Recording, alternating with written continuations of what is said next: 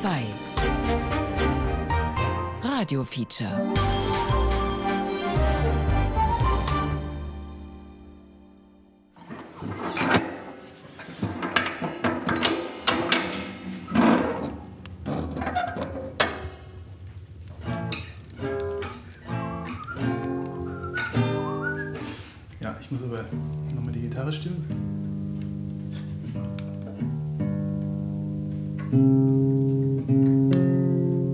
Ein bisschen Papa. Vom Drama der Lebensabschnittsväter.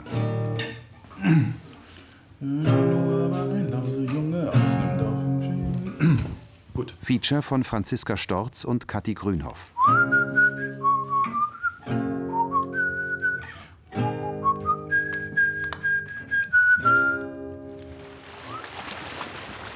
Ich bin der Sebastian, ich wohne in der Jachenau im Sonnental. Das ist ja direkt anschließend hier am Walchensee. Und wir sind halt natürlich sehr oft mit den Kindern hier, weil ein Vierjähriger und ein Zweijähriger brauchen natürlich immer Action. Äh, sieht man jetzt genau gegenüber von uns einen Strandabschnitt. Und da sind wir eigentlich immer dann zum Baden. Michel war ein Lausejunge aus nem Dorf in Schweden. Nichts als dumme Streiche hatte er im Sinn. Ich bin der Florian und wir treffen uns jetzt hier im Schwimmbad, weil ich mit meinem Stiefsohn, dem Oscar, oft im Schwimmbad war.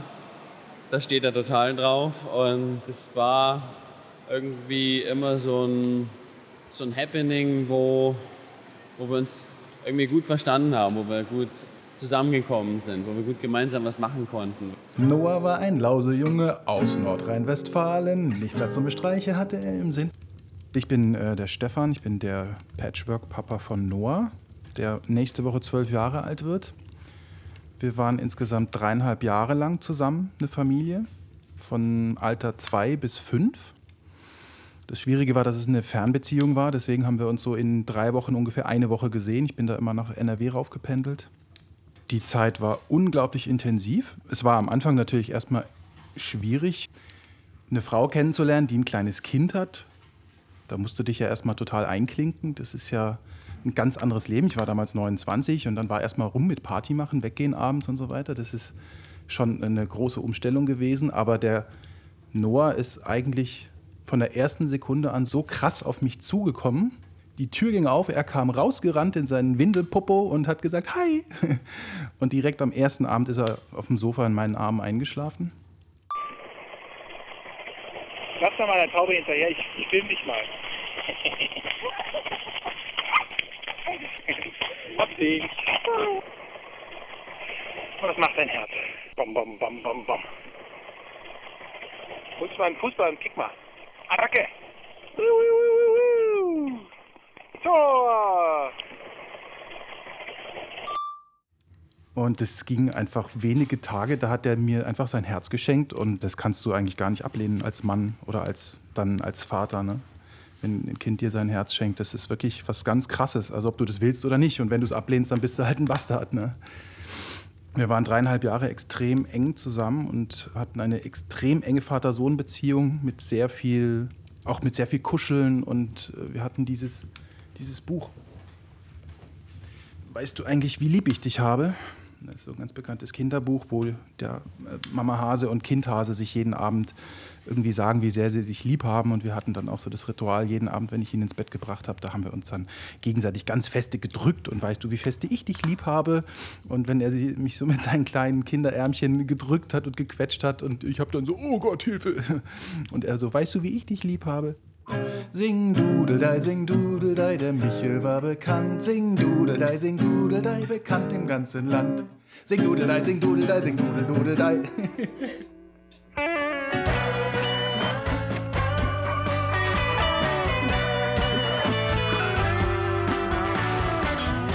Um es kurz zu machen, ich hatte vier Väter. Sie haben mir den Seelenbrei nicht versalzen. Einer zeugte mich, der Überlieferung nach in einer tunesischen Lehmhütte. Stiefvater 1 wechselte mir die Windeln, Ersatzpapa 2 musste meine Schulzeit ertragen und väterlicher Freund Nummer 3 darf nun Großvater meiner Tochter sein. Es roch wohl nach wildem Mohn in diesem Frühling 1979.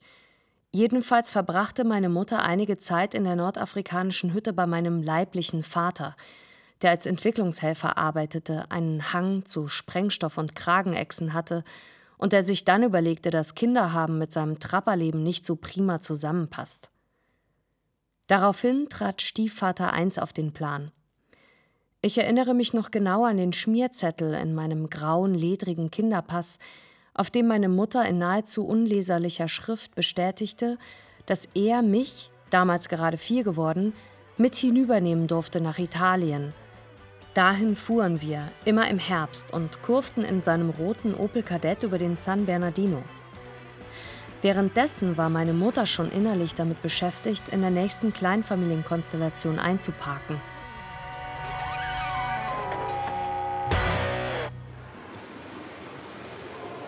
man investiert, man verliebt sich halt in eine Frau, die hat halt nun mal Kinder, dummerweise vielleicht, oder es kann ja auch schön sein, ja, aber die Kinder muss man halt sozusagen mitnehmen in dem Paket und dann sagt man am Anfang natürlich, okay, ich finde die Frau so toll, das Kind nehme ich natürlich mit, aber es bedeutet doch eine ganze Menge.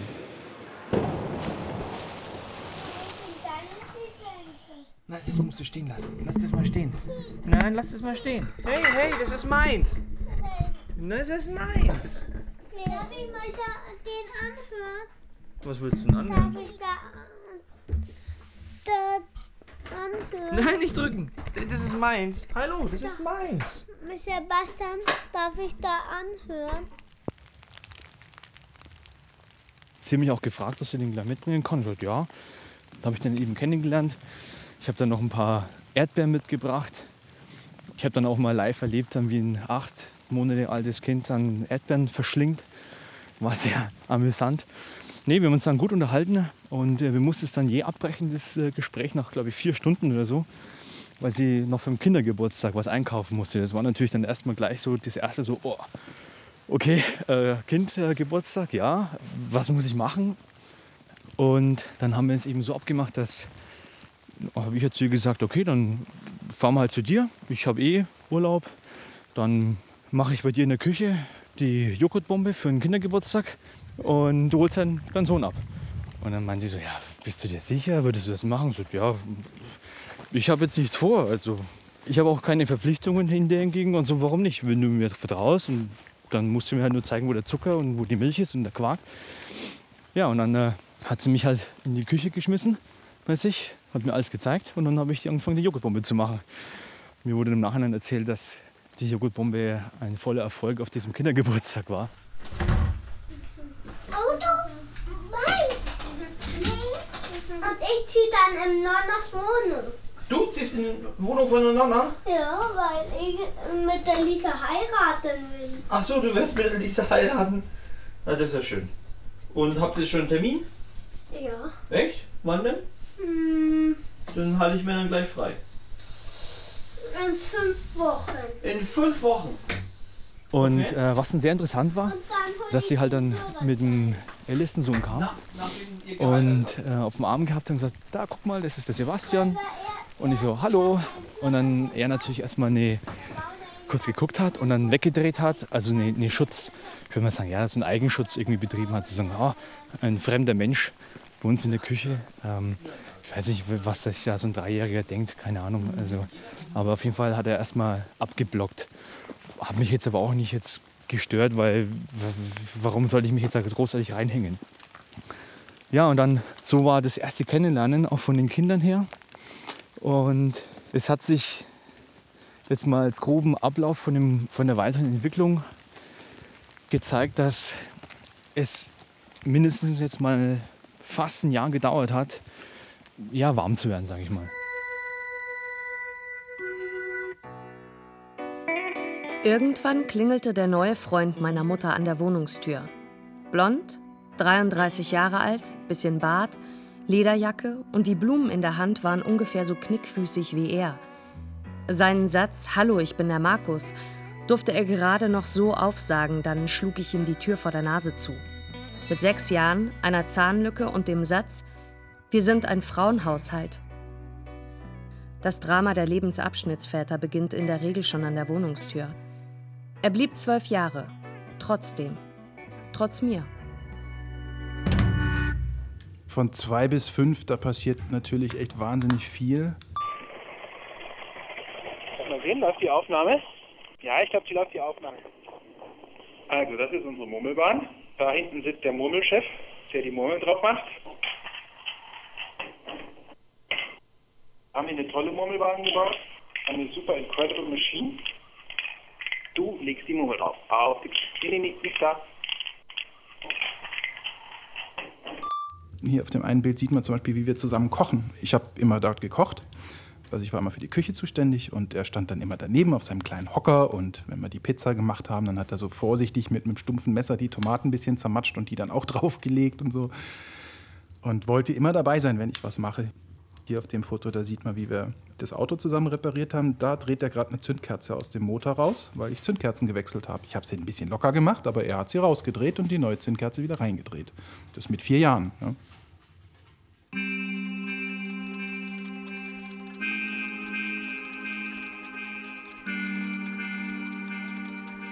Vatersein.de, familiekompakt.de, das Portal für Familienfragen, liveportal.ch. Home slash Kleinkind slash Erziehung. Glückliche Stiefväter sind gelassen. Was einen guten Stiefvater ausmacht, soll ich mein Stiefkind adoptieren? Der Berater.de slash Lust und Liebe slash Frauen verstehen. Alles, was Männer wissen müssen. So klappt's mit dem Nachwuchs ihrer neuen Partnerin. Klare Verhältnisse schaffen. Das könnte Sie auch interessieren. Sexpraktiken. So wissen Sie, wie weit Sie mit ihr gehen dürfen.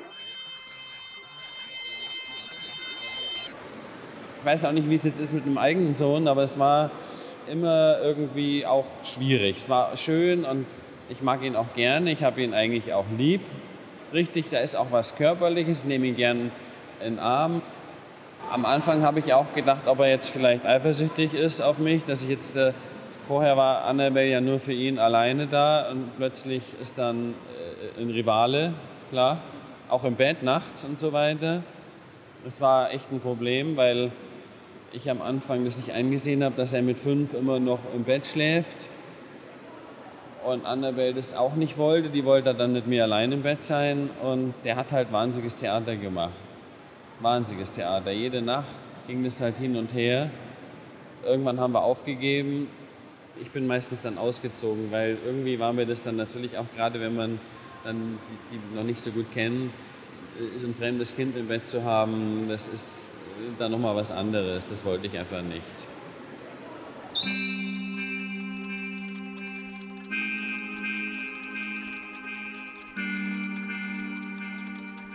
Alleinerziehend.de, Elternimnetz.de, das tut man nicht.de. Hilfe, ich werde Stiefvater. Wie streng darf der Stiefvater sein? Von der Schwierigkeit, seine Stiefkinder zu lieben. Liebe Grüße von Stiefväter sein ist auch nicht einfach. Familienrecht.de, Jurathek.de, Familiekompakt.de, das Portal für Familienfragen.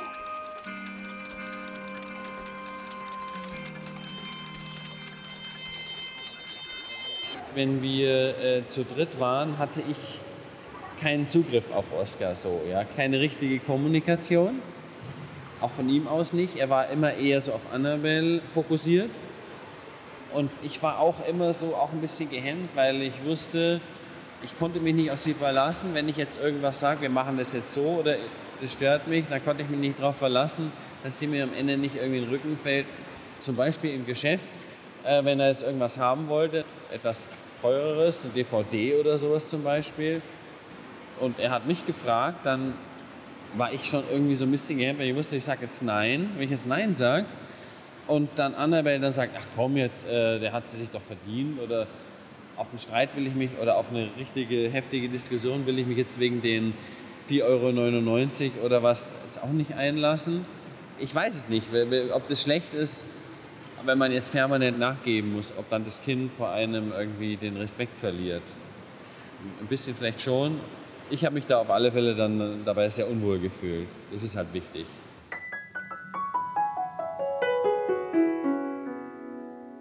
Bis zu dem Vorfall mit der Nudel waren wir bereits sieben Jahre ein Vater-Tochter-ähnliches Gespann. Er hatte mir in Frankreich das Schwimmen beigebracht, mir Tonke Dracts, einen Brief für den König, vorgelesen, bei meiner Mutter das Pflegepferd durchgeboxt. Er trainierte meine Volleyballmannschaft und suchte mit mir zwei Katzen im Tierheim aus.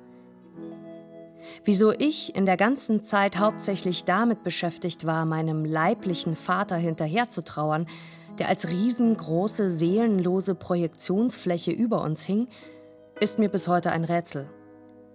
Vielleicht, weil in Baden-Württemberg alle Väter am Samstag mittags um zwölf ihre Autos wuschen und ich von so viel unnützer Ordnung heimlich tief beeindruckt war.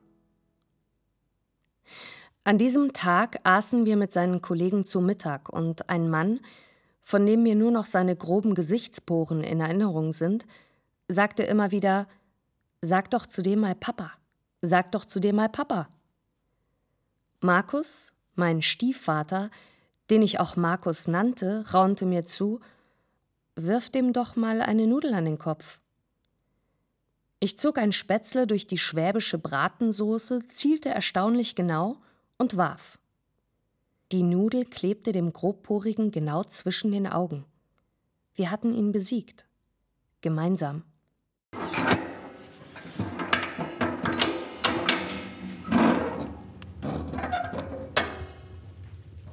Ich fühle mich, glaube ich, eher als Freund. Also ich fühle mich dann nicht als Vater, sondern ich würde erst sagen, ich würde auch jetzt nie äh, die Kinder dann irgendwo zwingen zu sagen, hey, nennt mich Papa. Hey, hey! Nein, nein, nein, nein, nein, nicht so fest. So her, das war nicht so gut. Hey! Da kann nicht so gut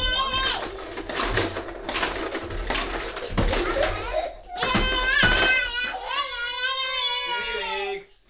Ja, hey, hey, hey, hey! Hey! Kasper! Kasper! Hey, das macht man nicht. Das war grob. Schau mal her. Entschuldigst du dich bitte? Entschuldigung, mein Bruder. Das ist aus meiner Vergangenheit schon so gewesen, ähm, dass ich zum Beispiel meinen Stiefvater nie Papa genannt habe. Und ich würde es auch nie wollen, sondern die soll mich dann als Freund akzeptieren. Es ist auch so, dass wie der, der Jüngere jetzt das Sprechen angefangen hat, der sagt zu mir auch nicht Papa, der sagt zu mir Basti. Und wenn der Stiefvater kommt, Der echte. schon wieder ein freudscher Versprecher. Ja? Selbst geoutet. Ja, vielleicht wächst man mit rein, ohne dass man es merkt. Ja? Aber ähm, wenn der Papa kommt und die mitnimmt, also weil die haben die Vereinbarung alle zwei Wochen, dass er vorbeikommt und die fürs, fürs Wochenende mitnimmt. Es ist schwierig gewesen am Anfang. Keine Ahnung, der, der Groß hat sich geschnitten, äh, er rennt erstmal zu Mama. Weil ich habe keinen Stellenwert. Also das habe ich schon gemerkt. Es ist schwierig, dass man da natürlich dann irgendwo sagen, auf ein Vertrauen aufbaut, dass da ein Stellenwert entsteht. Ja, aber ich glaube, das muss man sich erarbeiten.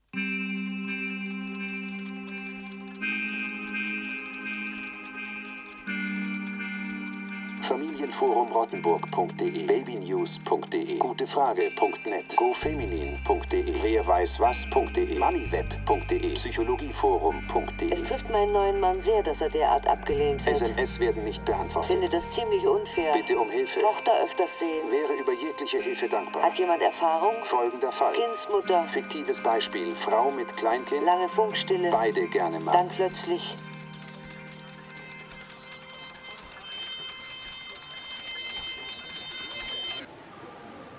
Erziehung, naja, ist schwierig. Weißt, ich will jetzt nicht unbedingt äh, der große Erzieher von dem Oscar sein. Aber na, irgendwo wollte ich natürlich doch auch gewisse Rechte haben in dem Umgang.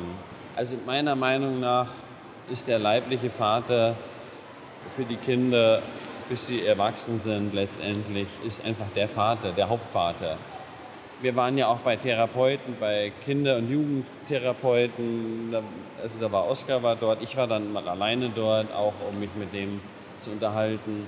Und da ist eigentlich immer so die einhellige Meinung, dass man keine Erziehungsrechte hat eigentlich. Man kann sagen, Dinge, die einen selber betreffen, wenn einen die stören, kann man sagen, das möchte ich jetzt nicht, dass du das machst. Zum Beispiel, wenn man jetzt beim Abendessen nicht will, dass er permanent aufsteht oder was weiß ich, oder rülpst oder furzt oder äh, also solche Sachen, da kann man sagen, du, das möchte ich nicht, das stört mich. Aber man kann jetzt nicht sagen, du, ich möchte, dass du in, in Mathe dich mehr anstrengst, weil ich möchte gerne, dass du gut in Mathe wirst mal oder sowas.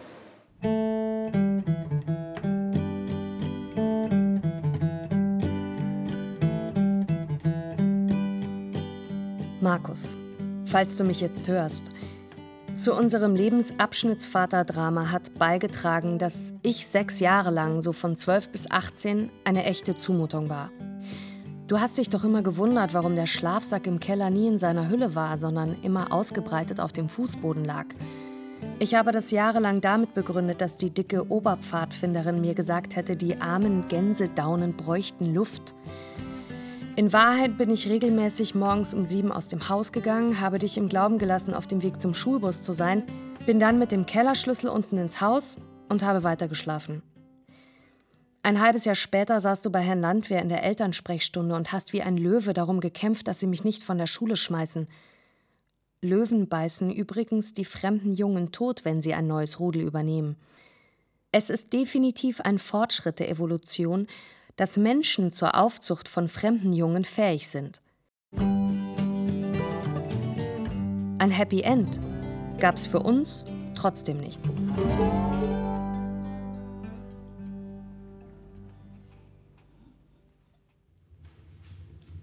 Ich für mich kann sagen, dass die Komponente leiblicher Vater bzw. Patchwork-Vater für mich keinerlei Unterschied ist. Ich bin mir hundertprozentig sicher, eine noch intensivere Bindung zu meinem leiblichen Kind kann nicht sein. Ich glaube, mehr geht da fast nicht. Und sollte ich jemals leibliche Kinder haben, was ich mir sehr wünsche, dann werde ich denen auch sagen, dass sie eine Art Stiefbruder haben. Und für mich ist klar, der Noah könnte, wenn er das wollte, jederzeit hier einziehen. Wenn er sagt, ich will weg von meiner Mama, ich will zu meinem Papa, dann kann der jederzeit hierher kommen. Und sollte ich eines Tages leibliche Kinder haben und eine andere Frau, dann müssten die das akzeptieren, dass da ein Kind ist. Obwohl es nicht mein leibliches ist, aber für mich ist es nach wie vor kein Unterschied, emotional betrachtet.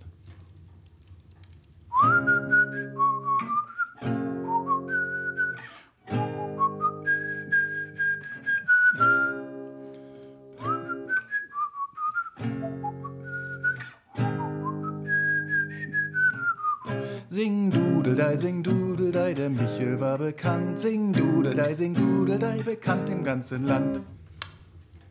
Noah und ich haben dann zusammen auch Musik gemacht. Also ich mache sehr viel Musik und er hat aus seiner Familie ist da niemand, der mit ihm Musik gemacht hat, außer dem Onkel so ein bisschen.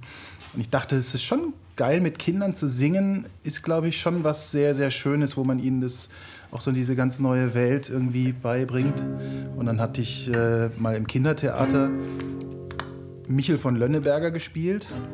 Und da haben wir diesen Song äh, Michel war ein Lausejunge dann zusammen gesungen. Michel war ein Lausejunge aus einem Dorf in Schweden. Nichts als dumme Streiche hatte er im Sinn. Und dann haben wir das halt umgedichtet auf Noah. Noah war ein Lausejunge aus Nordrhein-Westfalen. Nichts als dumme Streiche hatte er im Sinn. Das fand er dann natürlich wahnsinnig lustig und hat dann immer gequietscht vor Lachen, wenn wir das Lied von Michel von Lönneberger auf Noah um, umgetextet hatten. Also der Vater von Oskar, der ist überhaupt nicht greifbar und für Oskar auch überhaupt nicht präsent. Nichtsdestotrotz hat Oskar immer betont, dass das sein Vater ist. Also wenn jetzt äh, zum Beispiel auf der Straße irgendjemand uns beiden begegnet ist und dann mich als seinen Vater angesprochen hat, dann hat, war ihm das schon immer wichtig. Das ist nicht mein Vater, das ist mein Stiefvater. Ja, das hat er schon immer dann betont.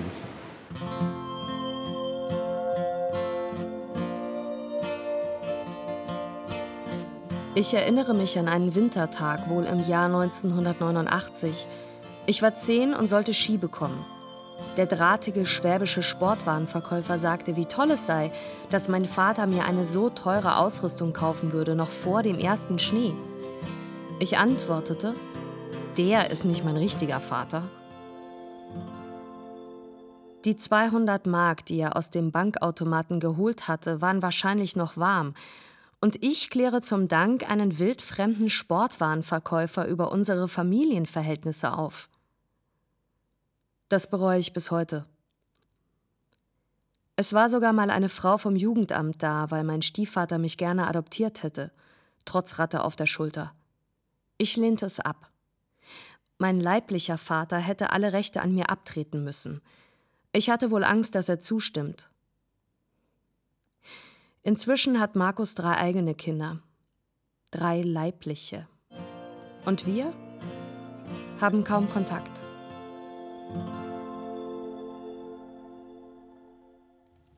Noahs Kontakt zu seinem leiblichen Vater war im Prinzip schon immer eine Katastrophe. Als ich die beiden kennengelernt hatte, waren sie mitten im Scheidungs-, äh, Sorgerechtsprozess, äh, Gericht, Jugendamt, der ganze Scheiß. Er musste damals noch seinen Vater ab und zu sehen, aber es hat sich so nach und nach herausgestellt, dass der Vater das eigentlich auch gar nicht will. Das war also ein ziemlicher Rosenkrieg, den die da geführt hatten, bis ich dann irgendwann mal meiner Ex gesagt habe, jetzt red doch mal mit dem Vater. Dann hat sie das tatsächlich mal ohne Anwalt mit ihm geredet und dann kam raus, dass der leibliche Vater gesagt hat, wenn der Noah mich sehen möchte, dann kann er das, aber wenn er das nicht möchte, dann, dann muss er das nicht. Und äh, dann waren die einmal noch zusammen Pommes essen bei McDonald's, haben irgendwie festgestellt, dass sie irgendwie nichts miteinander anfangen können und seitdem haben sie sich nie wieder gesehen. Natürlich gab es mich, aber für Noah war ich wirklich sein Vater. Also er hat zwar Stefan zu mir gesagt, aber wenn seine Kumpels zu Besuch waren, hat er mich als seinen Papa bezeichnet. Ne? vor seinen Kumpels. Willst du mal meinen Papa sehen? ja, genau. Also das war auch nie die Frage, dass der leibliche Vater da, dass wir da in irgendeiner Konkurrenz stehen oder so, sondern das war vollkommen klar, ich war für ihn die männliche Bezugsperson. Zikadenpopulationen kriechen, glaube ich, nur alle 17 Jahre aus der Erde. Bei mir grub sich die Frage nach der Leiblichkeit im Siebenjahresturnus an die Oberfläche. Von 7 bis 14 dachte ich, die biologische Abstammung von meinem Vater sei identitätsstiftend. Dann wurde ich 15. Mein Vater saß immer noch in Afrika und ich begann mich mit dem Gedanken abzufinden, dass mein Stiefvater doch mein echter, mein richtiger Vater sein könnte. Mit 21 Jahren hatte ich mich endgültig damit angefreundet und meine Mutter die Scheidung eingereicht. Er zog weg. Ich ihm kurzfristig aus Solidarität hinterher. Aber dann kam, was kommen musste. Eine neue Frau. Neue Kinder. Eigene Kinder. Drei kleine, blonde, entzückende Beweise dafür, dass Leiblichkeit sehr wohl eine Rolle spielt, wenn man sie erlebt, ihr die ersten Zähne putzt und sie zum ersten Mal Papa sagt. Die Trennung vom Sozialvater wird durch den Wegfall der gemeinsamen DNA-Wurzel aber insgesamt nicht amüsanter.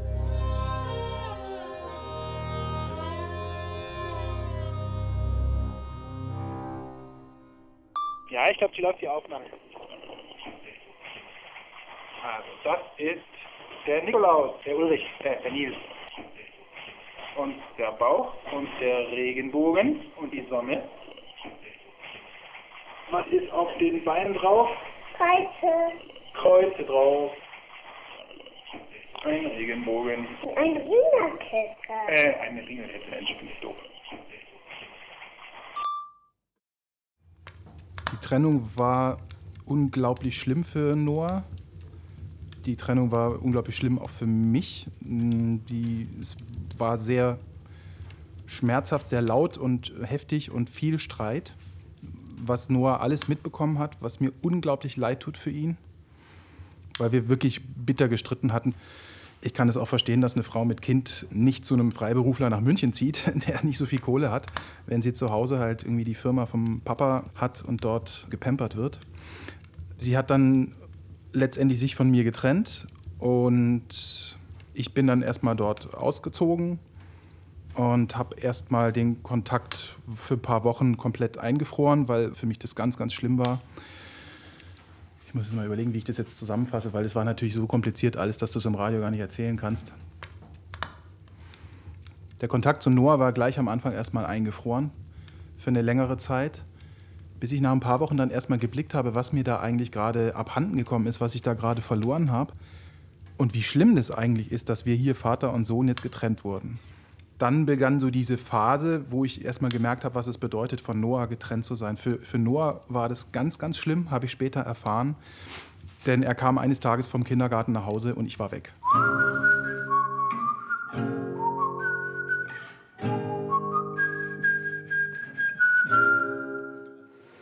Also fehlende Wertschätzung war es bei mir definitiv. Ja. Und dann eben auch von der Mutter, dann die fehlende Unterstützung. Ja. Bei uns war es halt jetzt so, dass die Mutter genauso alt war wie ich, aber halt mit über 40 noch nie richtig eigentlich gearbeitet hat, einen Beruf gelernt hat, mit dem sie von Haus aus schwierig hat und wenig Geld verdienen kann. Und ich bin halt einer, der super funktioniert und eine Menge Geld schon irgendwie jetzt verdient hat. Und sie haben sich halt dann manchmal auch so zusammengeschlossen. Es waren ja drei, die alle irgendwie so ein bisschen auch aus dem gleichen Holz natürlich eher sind. Ich war manchmal so ein bisschen so ein fast ein Fremdkörper. Ich hätte mir sehr gewünscht, dass ich zumindest nach der Trennung so eine Art Dankbarkeit und ein bisschen Respekt bekomme, dass ich mit dem Respekt behandelt werde, der ein Patchwork-Papa verdient, der dreieinhalb Jahre ein fremdes Kind großgezogen hat. Das war auch eine harte Zeit teilweise. Es war wunderschön, aber teilweise war es auch hart. Sagen wir uns zusammen Hallo? Hallo. Nein, wir sagen 1, 2, 3 mal gleichzeitig Hallo, ja? 1, 2, 3. Hallo! Sag mal, ob du dich noch alles angemalt hast. Was ist das auf deinem Arm da? Super sexy. Schauen wir mal, wie Mama auch so super sexy ist. Dieses sich komplett einlassen auf eine Familie, auf ein Leben mit Kind, keine Partys mehr machen, nicht mehr abends weggehen oder halt, ja, wie oft gehst du abends weg? Einmal im Jahr ne, mit Babysitter. Und Windeln wechseln gleich. Die ersten Nächte habe ich angefangen, hier Windeln zu wechseln und trösten, bei, bei, ähm, wenn geweint wurde oder ins Krankenhaus fahren, wenn er krank war. Und, und diese ganzen Sachen, Nächte nicht schlafen, weil er gehustet hat. Also eine Belohnung dafür oder eine Dankbarkeit dafür ist zu 0% da.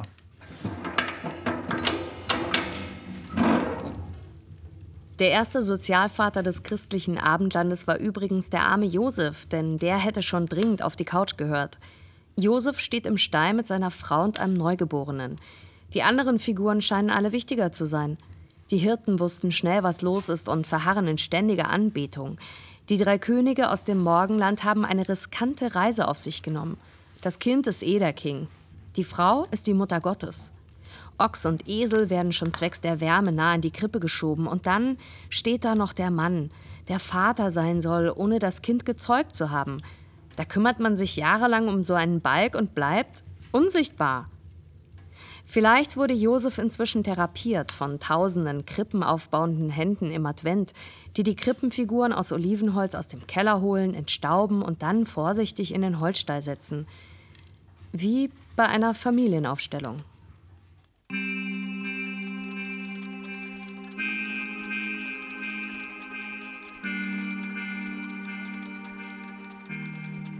Kindsvater, leiblicher Vater, biologischer Vater, juristischer, genetischer, rechtlicher, sozialer Vater, echter Papa, richtiger Papa, neuer Papa, zweiter Papa, Patchwork-Papa, Stiefvater, Pflegevater, Teilzeitvater, Freizeitvater, Kuschelpapa, Versorger, Adoptivvater, Scheinvater, umgangsunwilliger Vater, Erziehungsberechtigter, Ersatzpapa, Erzeuger, Ex.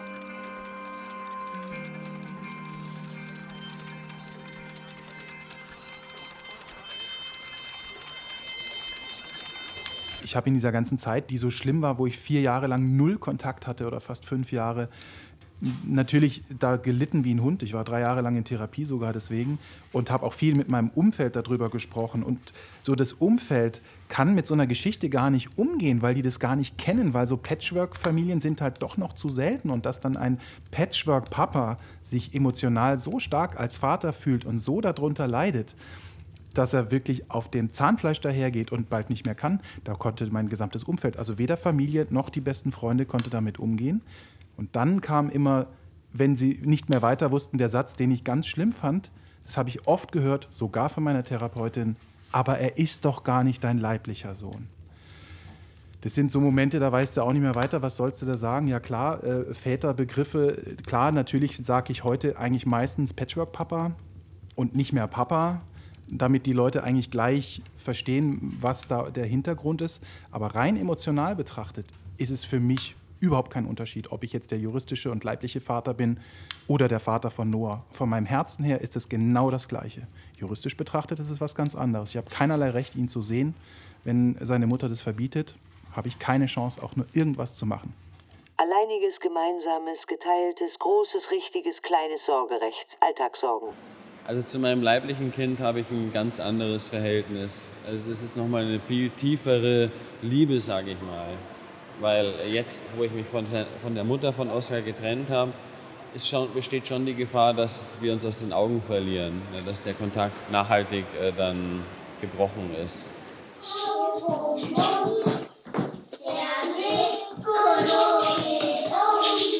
So, dann zünden wir beide jetzt die Katze an. Du hältst es fest, das Streichholz, und wir beide zünden es jetzt an. Ja? Aber nicht erschrecken, nicht loslassen. Und dann musst du es nach oben halten, okay? Also eins, zwei, drei. Am Samstag war es so, dass ich musste dringend zum Friseur.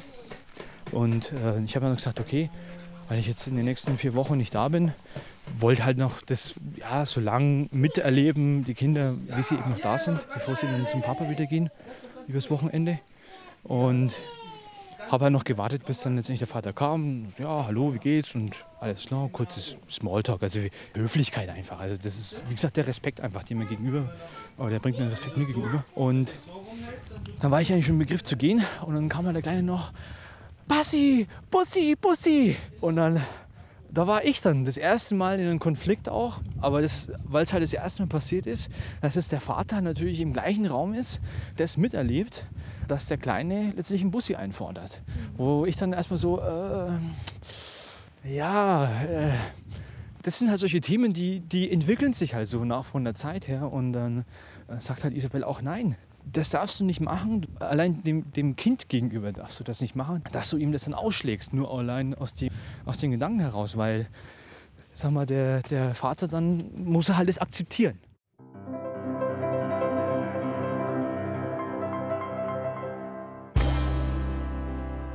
Jeden Sonntag mache ich sein Müsli-Rezept. Ich reibe einen Apfel, zerquetsche eine Banane, mische die Körner unter, Fruchtjoghurt, dann ein Schuss Sahne. Und dann der Knaller. Zimt. Eine Prise Zimt. Vergiss den Zimt nicht, hat er immer gesagt. Gemeinsame Frühstücke mit meinem Stiefvater, die der diktatorischen Kleinfamilienfantasie meiner Mutter entsprungen waren, weil eine richtige Familie zusammen ist. Wir waren aber keine richtige Familie. Wir waren eine alleinerziehende Mutter, ein Kind, das keinen Kontakt zum leiblichen Vater hatte, und er, der Stiefvater. Nein, der Sozialvater. Stief ist die althochdeutsche Vorsilbe für hinterblieben und verwaist und damit der Grund für den negativ belegten Begriff. Nennen wir ihn Sozialvater oder besser vielleicht noch Lebensabschnittsvater. Derjenige, der mich am längsten begleitete, zwölf Jahre nämlich, hat immer tapfer um seine Vaterrolle gekämpft, ließ sich von pubertären Verleugnungen nicht abschrecken und hatte dennoch keine Chance. Denn es blieb nichts. Außer Müslipampe, die nach wenigen Minuten braun anläuft, wenn man sie einen Moment zu lang stehen lässt. Undankbare Rolle eigentlich. Lebensabschnittsväter sind wie ein lauwarmes Essen, das die Kinder vorgesetzt bekommen. Und die Kinder sollen gefälligst den Teller leer essen.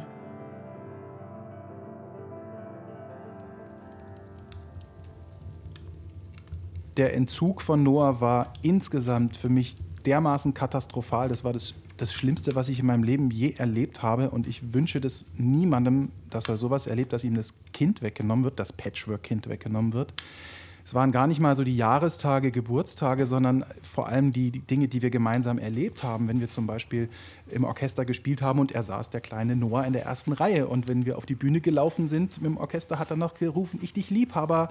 Und alle außenrum haben geschmunzelt, ach wie süß der Kleine. Und dann habe ich reihenweise Konzerte gespielt und mir kamen fast die Tränen, weil ich ihn da immer noch in der ersten Reihe sitzen sah.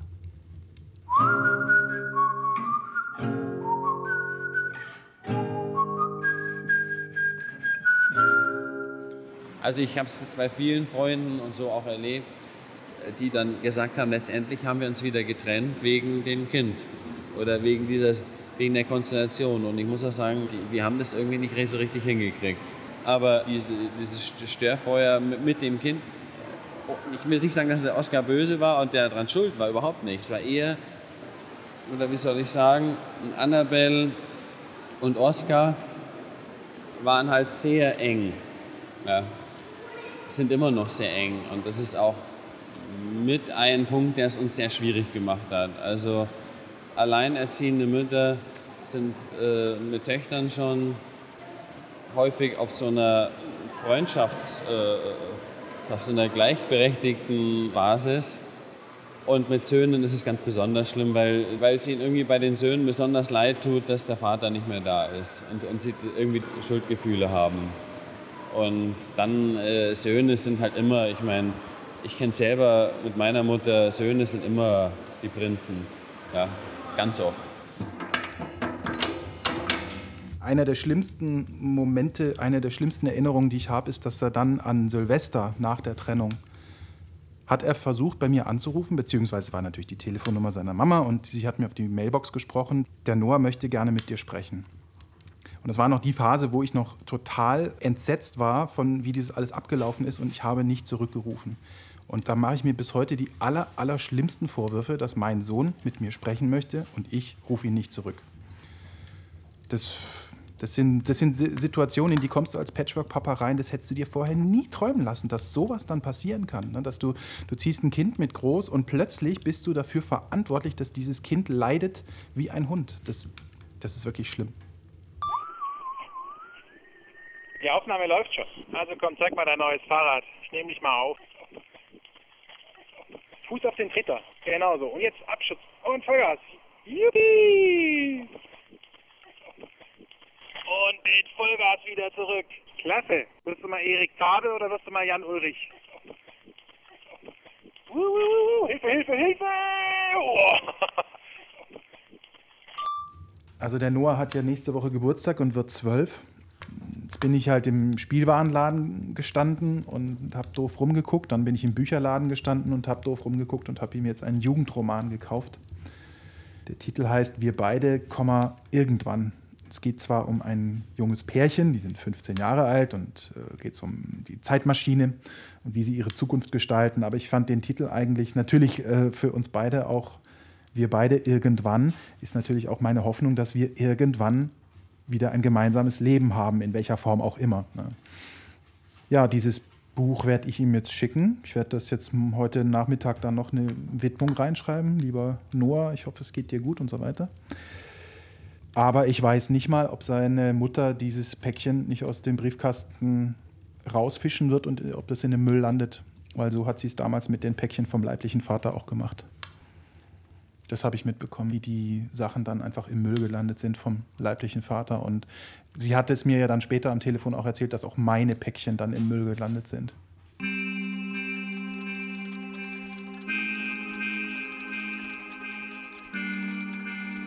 Alleinerziehend.net, urbia.de, gutefrage.net. Können Stiefeltern auch nach Beendigung der Ehe Kontakt zu ihren Stiefkindern haben? Diskussionsforum slash Patchwork-Familien slash Eintracht. Was möchtest du wissen? Du bist der Vater eines Kindes, welches auch einen sozialen Vater hat und wie der Kontakt zum sozialen Vater geregelt hat ist. Hat das Kind mit dem Stiefelternteil längere Zeit zusammengelebt und dient der Umgang dem Wohl des Kindes, steht einem Besuchsrecht nichts im Wege. Siehe dazu Paragraph 1685 Absatz 2 BGB. BGB, LG, Chico. Die KM versucht nun den Kontakt zum SV des Kindes zu unterbinden, da sie Angst hat, dass er unser Kind manipuliert, sei es durch besondere Zuwendung oder über seine Kinder. An vorderster Stelle sollte doch eigentlich das Kindswohl stehen, nicht wahr?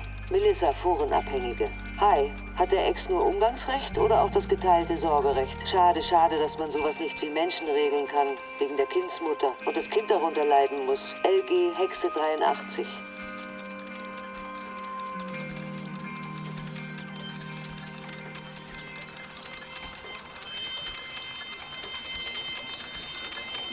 Also ich muss ganz ehrlich sagen, richtig fehlen tut er mir nicht. Also das klingt jetzt vielleicht ein bisschen hart. Ich finde es wirklich auch äh, super schön, mit ihm was zu unternehmen. Im Herbst waren wir zum Beispiel ähm, im Kletterpark im Allgäu. Da, da, das war so irgendwie oben in den Bergen und dann haben wir auf einer Hütte, auf einer Almhütte übernachtet und dann haben wir irgendwie abends noch Frisbee gespielt in der Dämmerung und das war echt total romantisch und total schön und in dem Kletterpark war er halt auch total begeistert. Da sind wir irgendwie toll zusammengekommen und, und das finde ich schon schön, wenn ich das mit ihm habe und es würde mir schon fehlen, wenn ich das überhaupt nicht mehr hätte. Aber jetzt so, dass ich sage, er fehlt mir jetzt im Alltag, dass ich ihn nicht jeden Abend dann sehe zum Abendessen oder morgens, im Gegenteil, also gerade so die Morgenlaune, das war schon echt irgendwie ganz schön nervig, ja.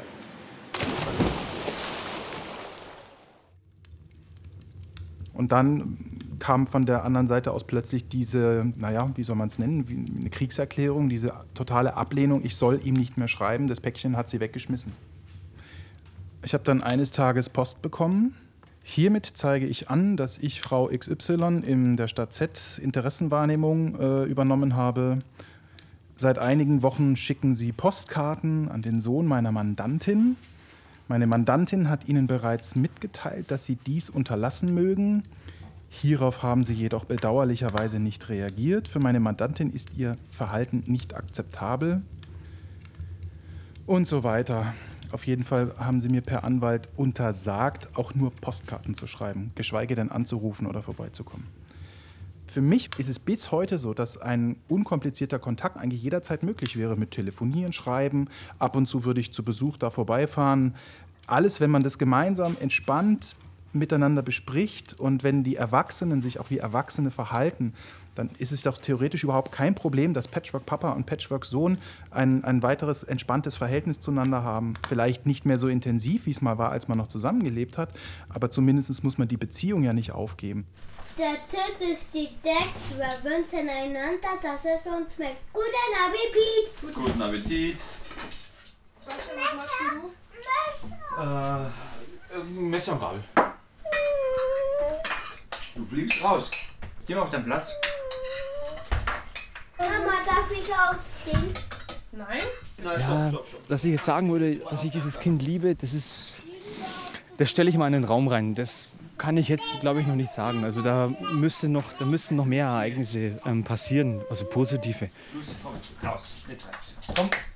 Hopp. Rauf geht's. Raus. Aber ich will, dass, ich, dass wir jetzt in, in, vor kurzem, dass er das Fahrradfahren gelernt hat. Und da habe ich ihn halt auch schon immer ermutigt zu sagen, komm, jetzt steig halt mal drauf, nochmal, das kannst du doch. Und er ist ja schon, schon lange Laufrad gefahren. Also mit Gleichgewicht halten ist es überhaupt kein Problem, aber es sind halt dann diese koordinativen Fähigkeiten, die er dann halt zulernt, dass er treten muss und so weiter und so fort. Dass es natürlich größer ist, dass es irgendwie mit Angst verbunden ist und so.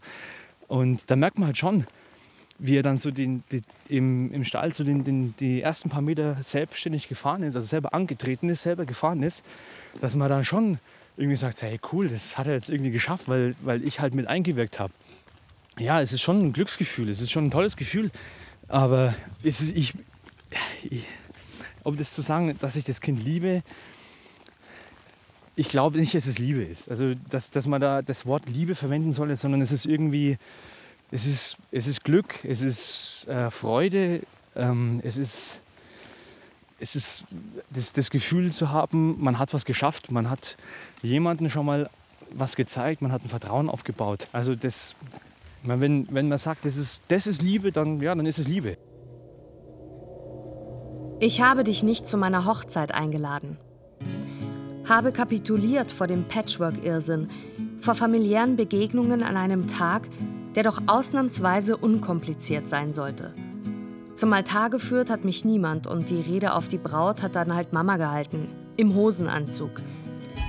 Du hast gefehlt, weil ich einen Tag im Patchwork-Dasein brauchte, ohne inneren Konflikt von irgendwem, ohne Frage nach der Leiblichkeit und was sie bedeutet und ohne das unbestimmte Gefühl, dass wir zwei, du als Stiefvater und ich als Tochter, qua Rollenkomplexität im eigenen Familientheater eigentlich gar keine Chance auf ein echtes Happy End hatten. Aber so zwischendurch, so ganz nebenbei, waren wir manchmal kurz ziemlich glücklich. So als Lebensabschnittsvater und Tochter. Also, danke. Was ich mir gewünscht hätte, wäre Unterstützung meiner Familie und Freunde. Ich hätte mir gewünscht, dass jemand einfach dort mal anruft und sagt, hey, sag mal, spinnst du eigentlich? Was fällt dir ein? Meine Freunde und meine Familie haben das sehr intensiv mitbekommen. Wir hatten viele Familienbesuche und Treffen. Die haben das sehr intensiv mitbekommen, wie eng Noah und ich waren. Und ich hätte mir da schon sehr gewünscht, dass irgendwann jemand einfach für mich in die Bresche springt und mal sagt, wie kannst du es wagen, die beiden voneinander zu trennen? Wir haben das alle mitbekommen, wie eng Noah und Stefan waren und wie sehr der Noah den Stefan äh, lieb hatte. Ja. Letztendlich hätte auch das wahrscheinlich nichts gebracht. Wie gesagt, gehe ich davon aus, dass meine Ex psychisch schwer krank ist. Dann hilft die Einsicht dort gar nicht. Also dann ist einfach die emotionale Bandbreite in ihrem Leben so dermaßen digital zwischen Schwarz und Weiß, zwischen Gut und Böse gibt es keinerlei Abstufungen. Es gibt nur Gut und nur Böse.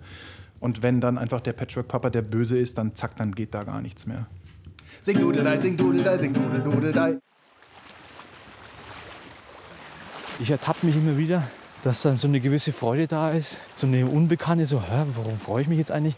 Und dann irgendwo, wenn man nach Hause kommt und dann alle auf der Couch sitzen und dann mit dem Ausgucken, dann der Kleine wieder schreit, Bassi, Bassi! Und der Große dann anfängt, oh, heute war der Corbinian da und erzählt mir gleich die Stories und ich bin noch nicht mal richtig reingekommen und dann der Dackel äh, noch sein Recht einfordert, weil das ist nämlich erst, die Dackeldame ist nämlich die erste, die man dann begrüßt werden muss. Und dann prasseln natürlich erstmal viele, viele Sachen auf einmal rein, die man dann erstmal so nach und nach verarbeiten muss. Und dann, nee, es ist schon schön, das passt schon, das ist gut. Da hast einfach eine Familie geschenkt bekommen. Ja, genau. Ja, ja genau. Familie geschenkt bekommen. Klingt gut. Fühlt sich's auch so an? Ja, es fühlt sich gut an. Ja.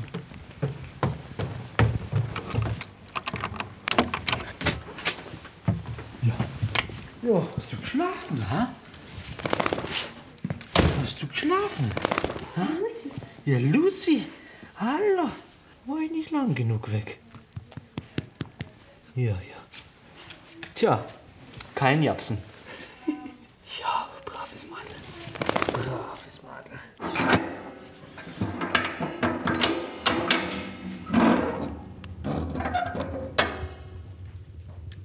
Ein bisschen Papa.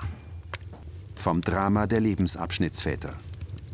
Feature von Franziska Storz und Kathi Grünhoff. Es sprachen Katrin von Steinburg sowie Sabine Castius und Peter Veit. Technische Realisation Daniela Röder, Winfried Messmer und Markus Huber. Redaktion und Regie Ulrike Ebenbeck. Eine Produktion der Feature-Abteilung des Bayerischen Rundfunks 2013.